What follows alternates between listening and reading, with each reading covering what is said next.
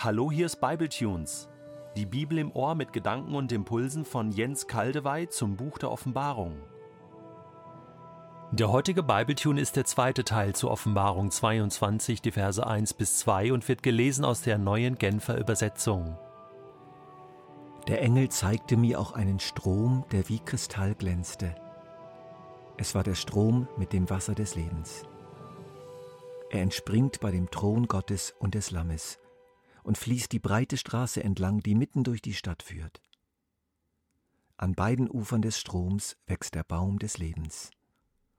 Zwölfmal im Jahr trägt er Früchte, so dass er jeden Monat abgeerntet werden kann. Und seine Blätter bringen den Völkern Heilung. Gott alles in allen. Das neue Jerusalem, wunderbar. Die vollendete Gemeinde, herrlich aber dahinter steht Gott und das Lamm, Jesus. Alles trägt seinen Stempel. Das wird hier in Offenbarung 22, 1 bis 5 betont. Das ist eine wesentliche, notwendige Weiterführung von Kapitel 21.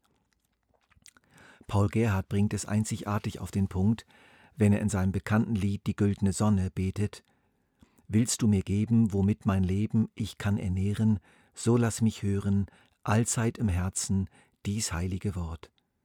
Gott ist das Schönste, das Größte und Beste. Gott ist das Süßste und Allergewisste, aus allen Schätzen der edelste Hort. Der Strom des Lebens, der aus dem Thron Gottes und des Lammes entspringt, ist der Strom seiner Liebe, der Strom seiner Worte, der Strom seines Geistes. Alles miteinander. Und es ist kein Wässerchen, kein Bächlein, kein Bach, kein Fluss, sondern ein Strom. Der Mississippi ist gar nichts dagegen. Wohin fließt dieser Strom? Was bewirkt er? Wir haben gehört, er fließt die breite Straße entlang, die mitten durch die Stadt führt. An beiden Ufern des Stroms wächst der Baum des Lebens, zwölfmal im Jahr trägt er Früchte, so dass er jeden Monat abgeerntet werden kann, und seine Blätter bringen den Völkern Heilung. So übersetzt die neue Genfer Übersetzung und erfasst damit etwas Richtiges, aber noch nicht alles. Interessant ist, dass wir im griechischen Grundtext eine Formulierung finden, die praktisch nicht übersetzbar ist. Sie lautet ganz wörtlich in der Mitte ihrer Straße und des Stromes, diesseits und jenseits, Holz des Lebens. In der Mitte ihrer Straße und des Stromes diesseits und jenseits Holz des Lebens. Wie soll man das verstehen? Wie soll man sich das vorstellen? Versucht es einmal. Ich glaube, dass Johannes hier einfach an die Grenze der Sprache gekommen ist.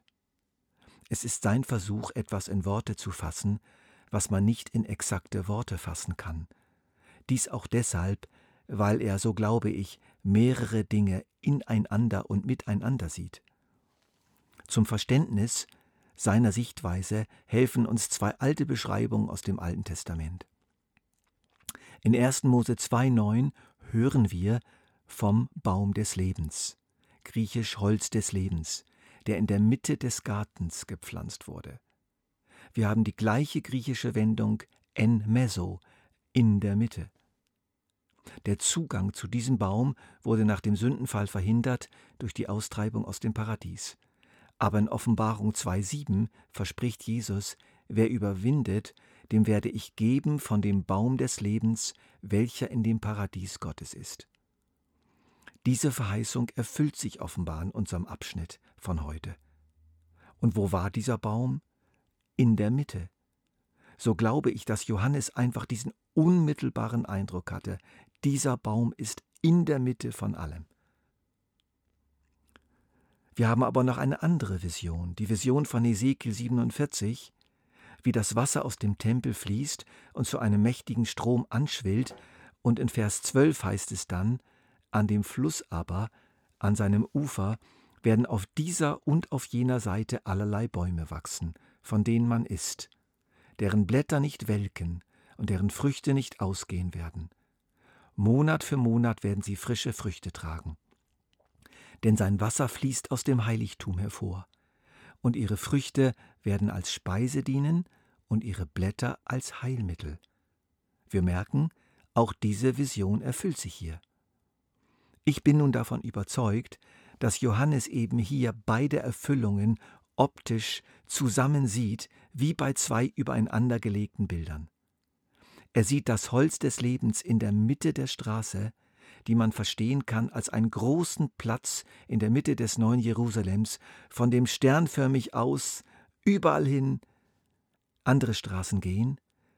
Und er sieht, und er sieht, müssen wir betonen, den Baum, das Holz an den beiden Ufern des Stromes, der durch die Stadt fließt.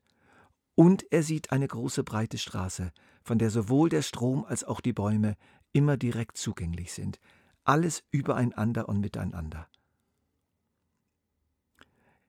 Der Baum des Lebens ist Jesus.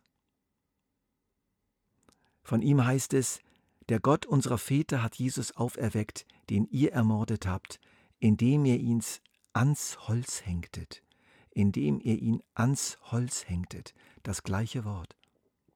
Jesus ist in der Mitte der Stadt und gleichzeitig überall zu beiden Seiten des Stromes und der Straße, die an diesem Strom entlang führt.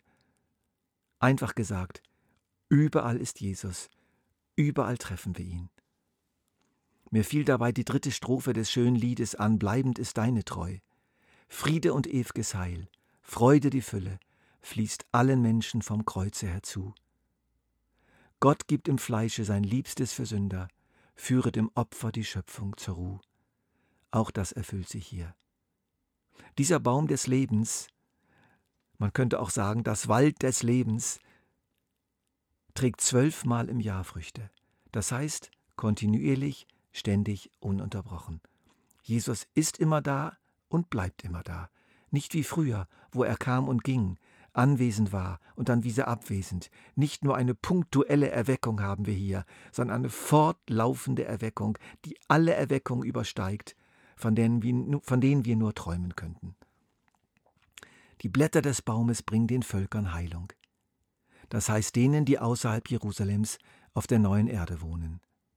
Die Wirkung des Lebensbaums erstreckt sich also in die ganze Welt hinein, genauso wie auch der Strom aus der Stadt hinausfließt in die ganze Welt. Das heißt aber nicht, dass die Völker noch krank wären, sondern dass die Wirkungen, die von Jesus ausgehen, dazu führen, dass niemand mehr krank wird, weder an Leib, Seele noch Geist. Jeder wird fortwährend und umfassend gesund erhalten. Dieser Baum erhält die ganze Schöpfung und die ganze neue Menschenwelt mit gemeinsam mit dem Strom gesund. Hier ist mir noch folgender Gedanke wichtig. Wir haben hier eben nicht eine Welt, die so erlöst und vollendet ist, dass sie Gott nicht mehr braucht, dass Jesus seine Aufgabe erfüllt hat und nun abtreten kann. Auch die neue Welt hängt an Gott, wird fortwährend von ihm geprägt und erhalten durch Jesus Christus und den Heiligen Geist. Aber dieses an Gott hängen, dieses totale Angedocktsein an Gott und seinem Heilungs- und Lebensstrom wird eben nun nicht mehr unterbrochen, wird nie mehr gestört, ist nicht mehr gefährdet. Der nächste Bible Tunes wird ein Exkurs sein. Woher kommen denn nun die Völker auf der neuen Erde?